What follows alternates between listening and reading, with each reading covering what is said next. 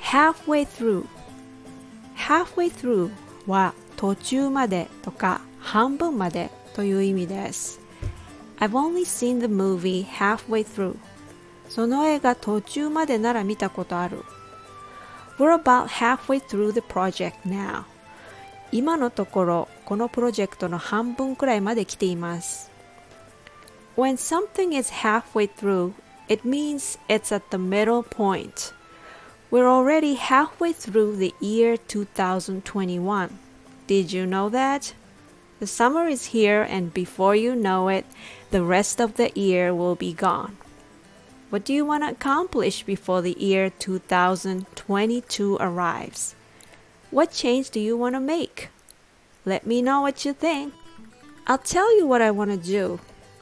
I want to help one more person speak English with confidence and fluency before this year ends. So definitely talk to me if you need help. Thanks for listening.